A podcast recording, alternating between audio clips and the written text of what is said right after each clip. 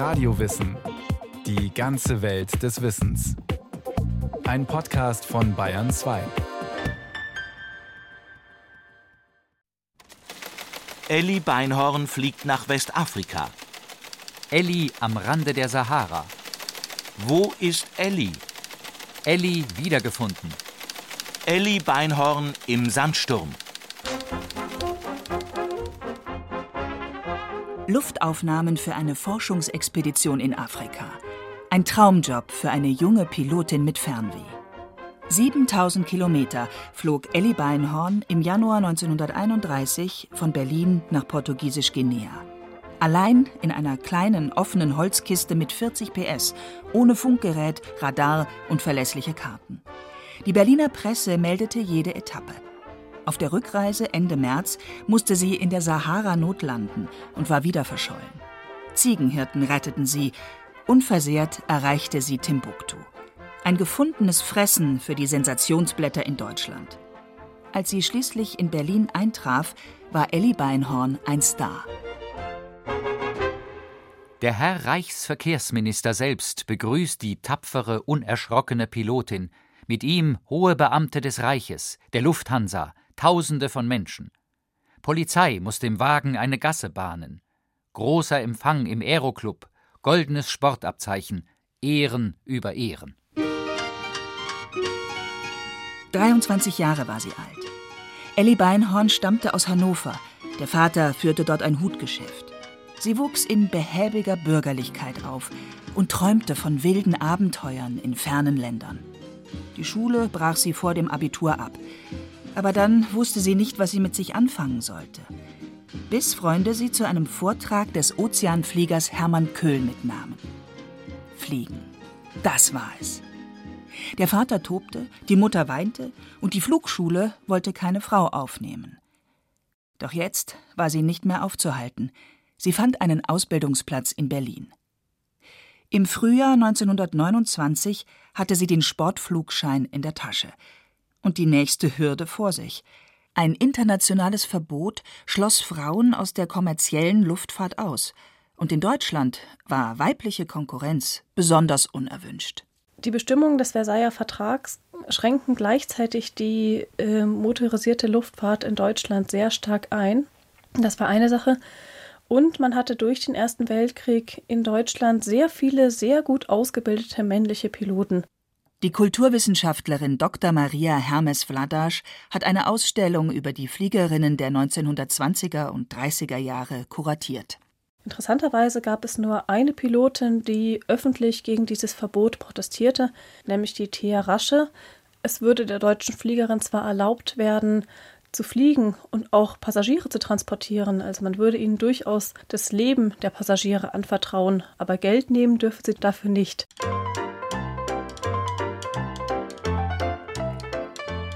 Fliegerinnen wie Elli Beinhorn waren das Ideal der modernen Frau.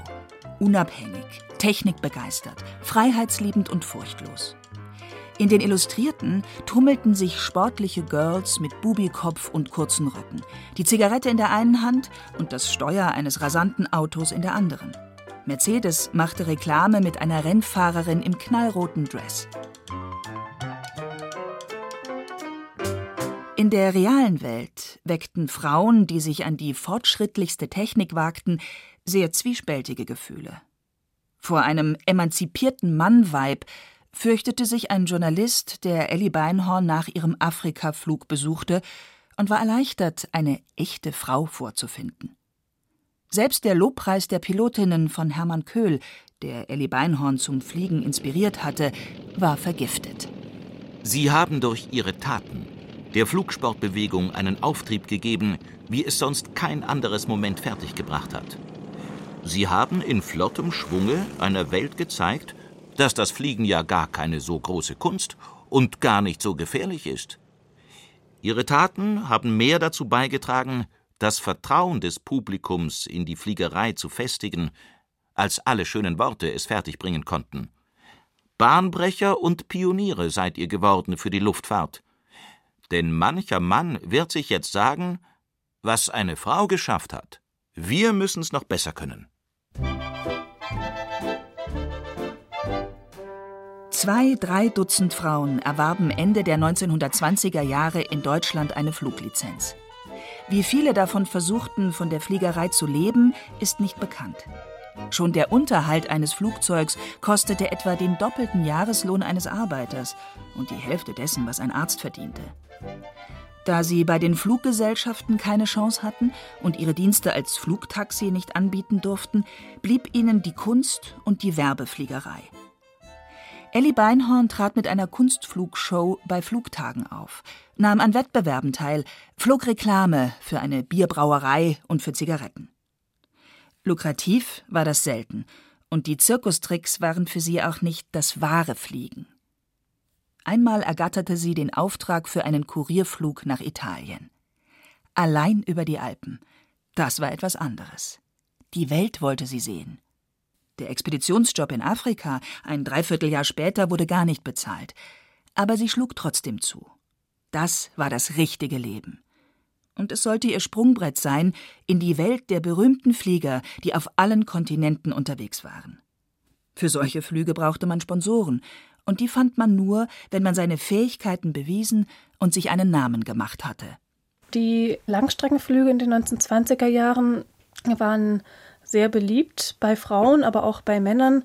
Einmal aus sportlichem Interesse, weil sie auch das Prinzip des Leistungsflugs verdeutlichten. Zum anderen wurden sie aber auch sehr gut gefördert von verschiedenen Firmen und waren letztlich Werbeflüge. Nun waren Frauen in den 1920er Jahren, wenn sie flogen, doch noch etwas Besonderes gegenüber den Männern. Die Firmen sponserten demnach gerne Frauen, weil sich damit letztlich mehr Presse machen ließ, weil sie diese Frauen besser in die Öffentlichkeit bringen ließen.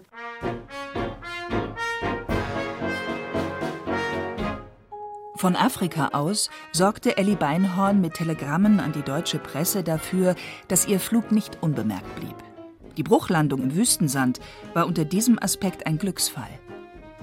Nach ihrer Rückkehr wurde das nunmehr prominente Fräulein Beinhorn zu Vorträgen eingeladen und entpuppte sich als begabte Entertainerin. Die Säle waren brechend voll. Ihr Name warb für Mineralöl, Zündkerzen und den Hersteller ihres Flugzeugs. Und sie konnte ihr nächstes Abenteuer planen, nach Indien und vielleicht noch weiter. Die große Zeit der Pioniertaten war 1931 vorbei. Es gab schon internationale Post- und Passagierfluglinien. Es wurde sogar schwierig, noch eine attraktive Strecke zu finden, die man als erste Frau fliegen konnte. Auf Ellie Beinhorns Indienroute war die Britin Amy Johnson im Vorjahr bis Australien gelangt. Und während sie noch organisierte und verhandelte, flog Marga von Etzdorf über Sibirien nach Tokio. Doch außer dem Sensationswert gab es noch andere Aspekte, die Sponsoren anzogen und das Publikum elektrisierten. Globale Märkte und Nationalstolz. Das ist es, was unsere Herzen höher schlagen lässt. Es ist die Hoffnung darauf, dass diese Jugend dereinst die Fesseln sprengen wird, die unser Vaterland umklammern. In diesem Sinne Hals- und Beinbruch, tapfere Elli hatte eine Zeitung nach ihrem Afrikaflug gejubelt. Die Deutschen, die sich vom Versailler Vertrag gedemütigt fühlten, wollten mithalten. Von der Erringung deutscher Luftgeltung war die Rede, und die Langstreckenflieger wurden als Pioniere des Deutschtums gefeiert. Flugzeugbauer und ihre Zulieferer wiederum drängten auf den internationalen Markt, trotz der Einschränkungen, die der Friedensvertrag der Branche auferlegt hatte. Aufsehenerregende Werbung war willkommen.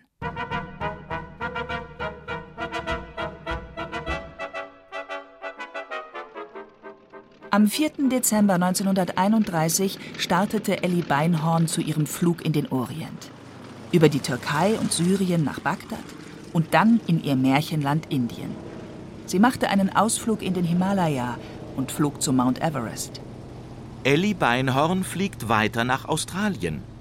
Ein besonderer Grund zum Weiterflug war die Tatsache, dass die im fernen Osten lebenden Deutschen den Besuch eines deutschen Sportflugzeuges besonders begrüßten, da bisher noch kein deutsches Flugzeug in diese Zonen kam. Meldete die Zeitschrift Flugsport im Frühjahr. Sogar die New York Times berichtete fünf Spalten breit über Ellie Beinhorns Weltreise. In Australien schiffte sie sich nach Südamerika ein – flog von Panama aus an der Westküste entlang nach Chile und quer über die Anden nach Buenos Aires. Hier ging es wieder aufs Schiff. Einen Ozeanflug traute sie ihrer kleinen Maschine nicht zu. Ende Juli war sie nach acht Monaten zurück in Berlin. Pflichtgetreu hatte sie unterwegs bei jeder Gelegenheit ihr deutsches Flugzeug vorgeführt. Und sie hatte ihre Mission gefunden oder ihre Marke, wie man es sehen will. Als Botschafterin der Heimat für im Ausland lebende Deutsche. Dass sie damit Resonanz fand, zeigt der Bericht des Generalkonsuls in Australien an das Auswärtige Amt in Berlin.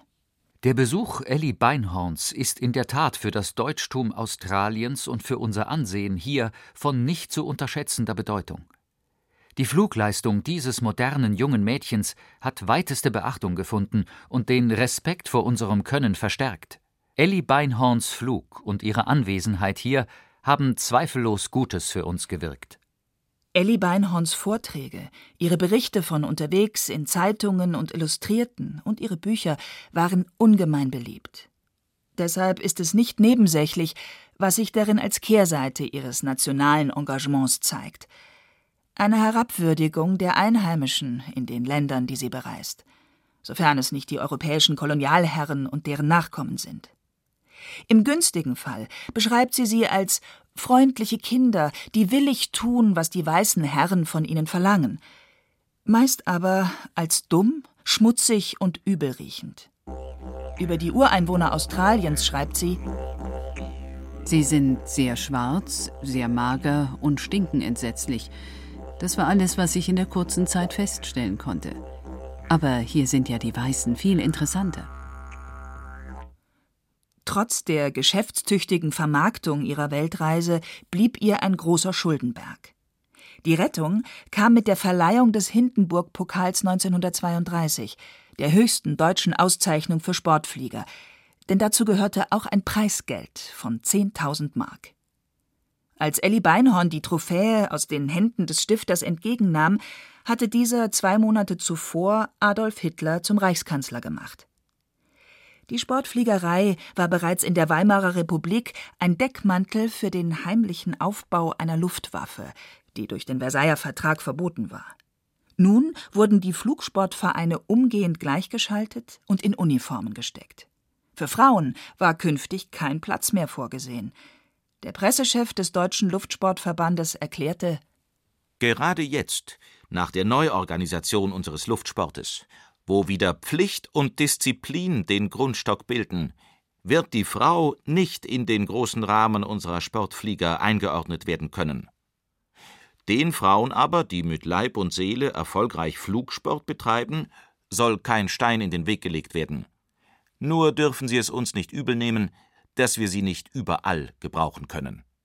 Die Frauen, die sich bereits vor 1933 in der Luftfahrt etabliert hatten als Pilotinnen, wie beispielsweise Ellie Beinhorn, konnten weiterhin fliegen. Sie wurden teils auch für Propagandazwecke gebraucht und machten dabei auch ganz aktiv mit. Das darf man auch nicht vergessen. Anders als einige ihrer Kolleginnen trat Ellie Beinhorn nie in die NSDAP ein. Ein Star wie sie war wertvoll für das Regime, obwohl oder vielleicht gerade weil sie nicht als Parteisoldatin auftrat. Es genügte, dass sie ihre Fliegerei und ihr Engagement für die Einbindung der Auslandsdeutschen zum Dienst am Vaterland erklärte. Letztlich wird es bei Ellie Beinhorn wie bei den anderen Pilotinnen gewesen sein. Die haben sich selbst als recht unpolitisch verstanden. Sie haben sich an die herrschenden Bedingungen angepasst, das teilweise auch mitgemacht, mal mehr, mal weniger, auch mal mehr, mal weniger sich dazu positiv verhalten ohne es vielleicht wirklich zu wollen, eben umfliegen zu können.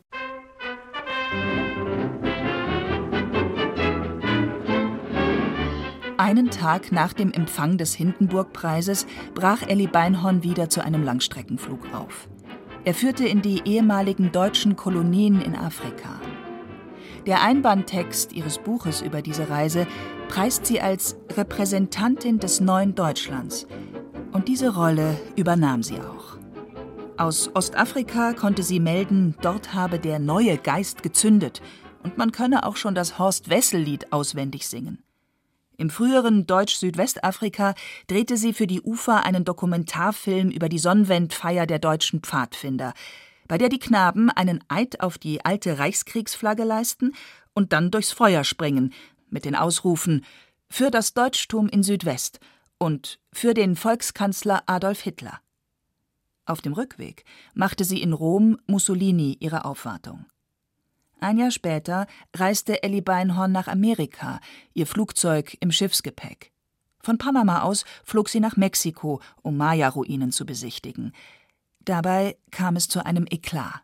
3000 Eisenbahngewerkschafter protestierten heute Abend gegen die Anwesenheit von Ellie Beinhorn, der deutschen Fliegerin, in Mexiko. Sie bezeichneten sie als eine Gesandte Hitlers und eine faschistische Propagandistin. Berichtete die New York Times. Als Ellie Beinhorn wenig später in Kalifornien eintraf, registrierte die amerikanische Presse, dass ihr Flugzeug ein Hakenkreuz-Emblem auf dem Seitenruder trug. Drei Monate lang flog sie kreuz und quer durch die USA und zeigte bei Partys in deutschen Konsulaten einen Film über Wintersport in einer schneeglitzernden bayerischen Bergwelt. Sie warb damit für die Olympischen Spiele in Deutschland, gegen die sich in Amerika eine starke Boykottbewegung formiert hatte. Begeisterte Gesellschaftskolumnistinnen schrieben dann über entzückende skilaufende Kinder und fanden alle Gerüchte widerlegt, dass Hitler die deutschen Frauen in die Küche verbannt habe. Ich glaube, wohl niemand eignet sich besser als Botschafter des Volkes zum Volke wie gerade die Flieger. Und noch mehr, die Fliegerinnen. fand der Reichsluftfahrtminister Hermann Göring. Es hätte für die fliegenden Frauen auch immer die Möglichkeit gegeben zu sagen, dann verzichte ich auf das Fliegen, weil ich das Regime ablehne. Aber die fliegenden Frauen wie Ellie Beinhorn haben sich dafür entschieden, weiterhin fliegen zu wollen, unter den Bedingungen, die ihnen dann auferlegt wurden.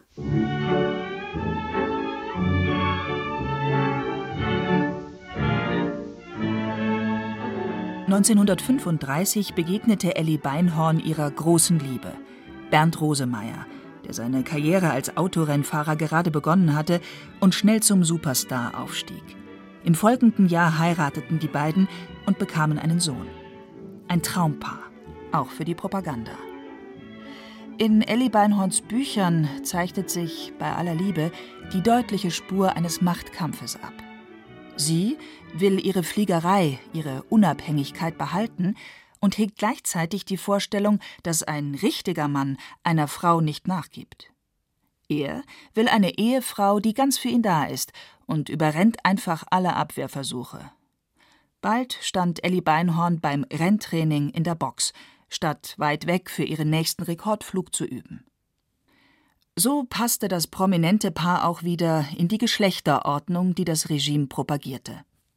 Bis dieser wilde Bernd auftauchte, war sie selbst eine berühmte Frau gewesen. Nun musste sie sich daran gewöhnen, dass der Sportname Elli Beinhorn hinter dem Namen Rosemeyer langsam verblasste. Sie gewöhnte sich schnell an die Rennerei und die Stoppuhren. Die Landung im Ehehafen war doch meine glücklichste, sagte sie jedem. So schilderte es die Frauenbeilage des NS-Kurier.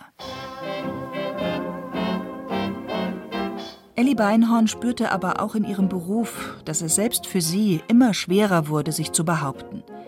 Seit ihrem ersten Afrikaflug hatte sie trotz Wirtschaftskrise blendend verdient. Doch nach Hitlers erstem Regierungsjahr waren ihre Einkünfte stetig gesunken. Ihr Eheglück war nur kurz. Im Januar 1938 verunglückte Bernd Rosemeyer tödlich bei einem Rekordversuch. Ein Jahr später ging sie, um die Trauer zu überwinden, noch einmal auf eine große Flugreise nach Asien. Wenige Wochen nach ihrer Rückkehr brach der Zweite Weltkrieg aus. Außer einigen Überführungsflügen war Ellie Beinhorn nicht im Kriegseinsatz wie einige andere Pilotinnen. Nach dem Krieg schrieb sie, sie hätte es aus Liebe zu Deutschland und zur Fliegerei gern getan, sich aber wegen ihrer Kinder dagegen entschieden. Sie hatte noch einmal geheiratet und eine Tochter bekommen. Erst in den 50er Jahren wurde Ellie Beinhorn wieder als Fliegerin aktiv. Sie starb 2007, 100 Jahre alt. Mit dem Regime, von dem sie sich vereinnahmen ließ, hat sie sich öffentlich nicht auseinandergesetzt. In ihren Autobiografien, die sie 1952, 1977 und 2007 veröffentlichte, kommt der Nationalsozialismus einfach nicht vor. Sie hörten Flugpionierin Elli Beinhorn. Ich fliege um die Welt von Ulrike Rückert. Es sprachen Hemmer Michel, Silke von Walkow, Johannes Sitzelberger und Christian Schuler. Ton und Technik Christine Frei, Regie Sabine Kienhöfer. Eine Sendung von Radio Wissen.